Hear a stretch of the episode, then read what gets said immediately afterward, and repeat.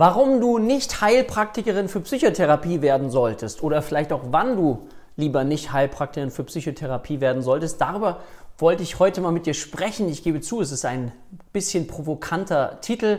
Mein Name ist Dirk, Dirk Schippel, ich bin Inhaber der HPA Heilpraktiker Akademie Deutschland und wir haben es uns zur Aufgabe gemacht, gemeinsam mit unseren Schülern psychisches Leid in Deutschland zu minimieren. Jetzt denkst du vielleicht, ja, mein, wieso machst du denn jetzt hier ein Video zum Thema, warum ich kein Heilpraktiker für Psychotherapie werden sollte? Ähm, ich mache das deswegen einfach mal, weil ich mir wünsche, dass du auch mit den richtigen Vorstellungen, mit der richtigen Einstellung in so eine Ausbildung gehst, wenn du sagst, okay, das ist was für dich. Und da gibt es dann eben Gründe, warum du keine Heilpraktikerin für Psychotherapie werden solltest. Da gibt es einfach Gründe. Also es gibt einerseits, das kann ich jetzt mal ganz förmlich sagen, Versagensgründe auf behördlicher Ebene, in dem Sinne, dass du an keinen schwerwiegenden psychiatrischen oder körperlichen Erkrankungen leiden darfst, die der Berufsausübung entgegenstehen würde. Damit sind nicht übrigens, das, diese Frage kriege ich ganz, ganz häufig, deswegen möchte ich das ganz kurz auch direkt sagen. Damit ist nicht gemeint depressive Episode, Panikattacken oder sonstige psychische Erkrankungen, die ich vielleicht selber mal durchlebt, durchlitten habe oder ich möglicherweise hm, auch Reste noch spüre in mir, je nachdem, wie du da gerade davor bist. So, es geht darum, dass es Gründe sein müssen, die so schwerwiegend sind, dass du eben nicht in der Lage bist, ja, therapeutisch tätig zu sein, weil du so sehr mit dir beschäftigt bist, dass ja, es eben keinen Raum gibt, um überhaupt offen für Patienten zu sein. Hast du vielleicht eine Idee, was das sein könnte? Das wäre zum Beispiel, wenn wir psychiatrisch mal davon ausgehen, eine paranoide Schizophrenie. Ich habe das ein oder zweimal gehabt, dass Menschen das angefragt haben. Also es ist so, dass natürlich das Wissen, also eine Ausbildung bei uns kann man machen, aber ich sage dann jedem, bitte guck und erkundige dich bei deinem Gesundheitsamt, ob es mit dieser schwerwiegenden Erkrankung, weil ich den Menschen ja gar nicht kenne und ich möchte mich ja nicht über diesen Menschen erheben und sagen, das ist so, das ist dann so. Das muss dann geklärt werden von einem Arzt, auch möglicherweise, ja. Also du musst nicht vor einer Überprüfung zum Arzt gehen, beziehungsweise der macht jetzt keine komplette Untersuchung in dem Sinne, zumindest kenne ich das nicht, sondern es gibt da so ein Blatt, was ausgeführt ausgefüllt werden muss, wo eben diese Texte draufstehen, die ich dir gerade gesagt habe. Keine schwerwiegenden, die der Berufsausübung entgegenstehen würden, schwerwiegende Erkrankung.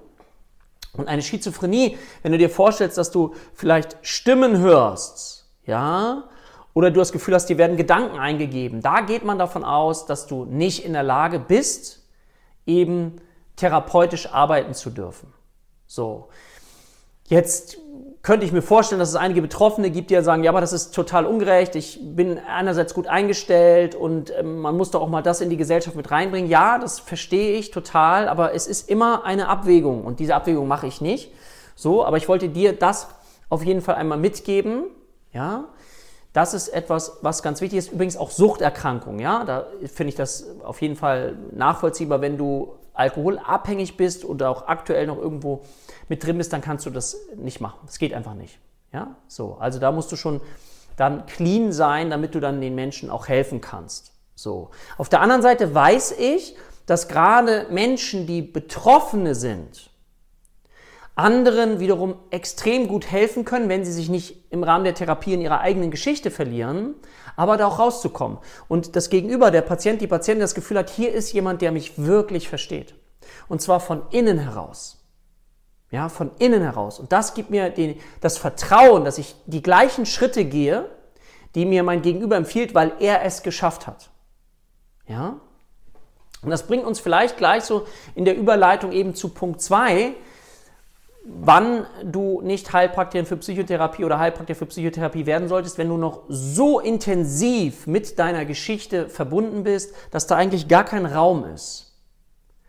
Ja? Jetzt ist es so, dass jeder von uns mit einer Geschichte verbunden ist. Und ich mag ja gern diese Metapher, wie können wir es schaffen, eine Wunde, die wir erleben und erlebt haben, in eine Perle zu verwandeln.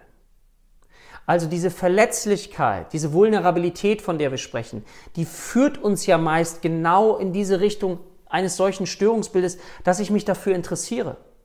Ich erlebe immer wieder Menschen, die auch so wie ich aus der Wirtschaft kommen, aus einem harten Umfeld, erfolgsgetrimmt, erfolgsorientiert und dann irgendwann sich für so ein Berufsbild interessieren, weil sie eben mit ihrer eigenen Verletzlichkeit in Berührung gekommen sind, weil sie sowas wie Panikattacken erlebt haben, weil sie ausgebrannt sind und sich für sich fragen, das kann doch nicht alles sein.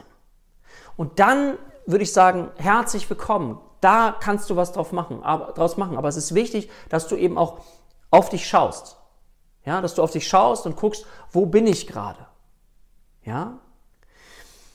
Du solltest auch nicht Heilpraktiker für Psychotherapie werden, wenn du dich nicht auf einen Weg einstellen möchtest und bereit bist, auch deine Komfortzone zu erweitern, dich zu öffnen und auch wieder ein Stückchen vielleicht in so ein Gefühl von Anfängergeist zu kommen. Ja, sich nochmal neu inspirieren zu lassen, nochmal die Dinge neu andenken und dein alltagspsychologisches Wissen in Frage zu stellen und durch Fundiertheit zu ersetzen. Das bedeutet auch, dass wir auch wieder lernen dürfen. Ja, das Thema Lernen spielt halt eine Rolle. Da kommt ein weiterer Aspekt mit rein. Wenn du wirklich null Zeit hast, ich habe manchmal das Gefühl, das finde ich ganz interessant, dass ich Menschen bei mir habe, eher im Bereich der Existenzgründung, aber auch mal so, die zu mir kommen und sagen, sie möchten mal sich mega erfolgreich werden oder sie möchten auch die Ausbildung machen, aber eigentlich haben sie null Zeit. Null Zeit. Es ist keine Zeit da. Ja, dann also wie so eine Erwartungshaltung an mich, dass, als wenn ich jetzt den Raum öffnen könnte, den krümmenden Raum und die vierte Dimension von Zeit eröffnen kann. Das kann ich leider noch nicht. Aber es ist wichtig, sich klarzumachen, dass wir einen Preis bezahlen dürfen. Und ein Preis heißt, dass ich entweder sage, ja, ich verbringe weniger Zeit mit meinen Kindern, und da wird es dann schon richtig kribbelig. Ich habe gleich mal so die Kribbels. Nee, das also, uh, und sage ich, oh, völlig okay. Ihre Kinder, das ist wichtig, dass sie für die da sind, diese brauchen Liebe, total wichtig. Gleichzeitig weiß ich aber auch, jetzt wenn wir über das Thema kurz sprechen, vielleicht stimmst du mir da auch zu, vielleicht auch nicht, aber ich habe das ähm, schon mal verfolgt, ist, dass Quality Time mehr bedeutet für die Kinder als Quantity Time. Also nicht die Quantität, die, die Anzahl der Stunden, die du mit den Kindern verbringst, sondern wie intensiv du bei deinen Kindern bist. Das ist das, was die Qualität auszeichnet. Also kann man theoretisch sagen, okay, an Quantität spare ich mir ein bisschen Zeit, dafür versuche ich die Qualität zu steigern. Also die Zeit, wo ich mit den Kindern beschäftigt bin, sehr zugewandt zu sein und sagen, ey, komm, wir machen was Gemeinsames. Aber für diesen Gedanken darf ich mich vielleicht auch erstmal öffnen. Mit dem Thema Schuldgefühl, darf ich das machen, darf ich das nicht machen? Und wenn du dann für dich eine bewusste Entscheidung triffst und sagst, okay, ja, okay, da hast du recht, Quali Qualitätszeit, das könnte ich nochmal ändern, ich gucke viel aufs Handy oder wie auch immer. Oder du sagst für dich, nee, an der Schraube möchte ich nicht drehen. Dann kannst du sagen, ich verbringe weniger Zeit vielleicht mit meinem Partner, Partnerin, ist das gleiche Thema. Oder du sagst, ich arbeite weniger, ich schraube bei meinem anderen Beruf zurück, damit ich einfach ein bisschen mehr Zeit habe zum Lernen beispielsweise. Oder du sagst, ich schlafe weniger. Auch das geht. Auch das kann man äh, durchhalten durch Rituale, dass man sagt, okay, ich schlafe einfach ein Tickchen weniger und dann nehme ich mir die Zeit, das zu lernen. Ich weiß auch, und das ist ja die Frage, wie man das lernt. Es gibt ja verschiedene Methoden. Ich ähm, weiß, dass einige äh, Schüler und Schülerinnen, das finde ich sehr schön, mich aufs Ohr legen in meinen Videos, also Videokurs in meinem Ohr und dann sozusagen mit mir joggen gehen. So, indem sie den Stoff vielleicht schon mal gelernt haben und dann nochmal vertiefen. Also es gibt auch die Möglichkeiten, wie kann ich es mir einbauen? Wenn ich zum Beispiel Berufspendler, Berufspendlerin bin und viel hin und her fahre, kann ich dann in der Zeit versuchen, okay, auch nochmal zu lernen oder mir das anzuhören, weil alles das, womit ich mich damit beschäftige, vernetzt sich dann auch im Gehirn. Wenn ich dann anfange, mir ein paar selber eine Frage zu stellen, ja, dann vernetzt sich es umso mehr. So. Aber es braucht eine verantwortliche Entscheidung. Weil du brauchst Motivation und du brauchst auch etwas, das sage ich dir ganz offen, wenn es mal runtergeht, dass du auch wieder sagst, okay, es geht wieder nach oben und was brauche ich dafür, damit es wieder nach oben geht? Ja, jeder hat mal auch ein Motivationsloch. Aber was schön daran ist, das kann ich dir versprechen, der Dopaminkick, den du bekommst, wenn du dann wieder oben bist und die Überprüfung machst und die Überprüfung geschafft hast, die ist, habe ich das Gefühl, unbezahlbar. Also die, der Stolz, die Freude, das geschafft zu haben, auch mal Unwägbarkeiten in Kauf genommen zu haben. Und das gehört mit zu einer Reise dazu, ja. Und das ist einfach wichtig und ich finde es wichtig, das ist das Leben, sich darauf eben einzustellen. Es gibt gute Zeiten und es gibt schlechte Zeiten. Ich brauche mal mehr, da habe ich das Gefühl, es entwickelt sich nicht weiter. Das habe ich auch. Ja, das habe ich auch. Ich habe sogar manchmal das Gefühl, boah, ich brauche immer lange Zeit, bis ich was begreife am Anfang. Deswegen habe ich selber eben so diese Idee immer von grob zu fein lernen. Ich brauchte dann die Methode.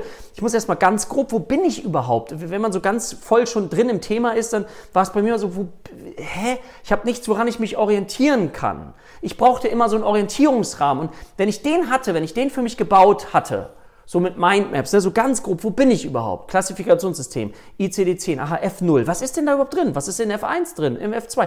Aha, ah, okay, okay. Und dann bin ich immer tiefer gegangen. Mir hat das total geholfen, weil ich das Gefühl habe, boah, ja, meine Auffassungsgabe ist manchmal, ja, mal besser, mal schlechter, aber das ist für mich ein Thema. Ich merke bei mir, wenn ich da mal drin bin, dann bin ich ganz intensiv drin, aber bis meine Synapsen warm sind, deswegen mache ich immer so äh, Gymnastik sozusagen, auch äh, Lerntrainingsgymnastik, dann brauche ich erstmal ein bisschen, ein bisschen warm werde. Und da ist so eine Anfangshürde, die auch häufig mal da ist. Ja, so eine Anfangshürde, dass ich sage, ich muss mich überwinden. Vielleicht kennst du das auch. Und das gehört aber mit dazu. Und ich finde es ganz wichtig, sich das bewusst zu machen, weil wenn du dir das bewusst machst, kannst du es gleich mit einkalkulieren. In alles das, was du tust. Ja? Und das ist etwas, was ich dir in jedem Fall wünsche und dass du, wenn du sagst, ich möchte das gerne machen, dass du, ja, überlegst, wie kann ich mich dauerhaft motivieren? Was brauche ich dazu? Was kann ich auch an Belohnungen mit reinnehmen? Aber wichtig ist, dass du dich darauf einstellen darfst, dass du ja Durchhaltevermögen brauchst. Du brauchst eine Frustrationstoleranz. Und wenn du die noch nicht hast, dann ist es wichtig, das zu trainieren, weil du dich auf etwas Neues einlässt. Ich finde persönlich, das ist mit die spannendste Reise, die es gibt zu mir als Mensch. Warum? Weil ich mich selber mit hineinnehme in die Themen und frage, kenne ich das? Kenne ich jemanden, der das kennt? Und ich mich in dieses Gefühl hineinversetze, wie es in der Praxis wäre, wenn ich anderen Menschen dann helfen könnte und sie unterstützen könnte. Und das ist das, was ich persönlich liebe und das ist das, was ich gerne unseren Schülern auch mitgeben möchte und vielleicht auch dir. Und wenn du sagst, mich interessiert das Thema, dann lade ich dich ganz herzlich ein. Schau mal unten in die Beschreibung, da findest du einen Link zu einem Informationswebinar, was ich sehr ausführlich gemacht habe, wo du Informationen bekommst, wo du ein Gefühl bekommst, ja, ist das was für mich oder ist das vielleicht auch nichts für mich? Und das ist dann in Ordnung. Ja?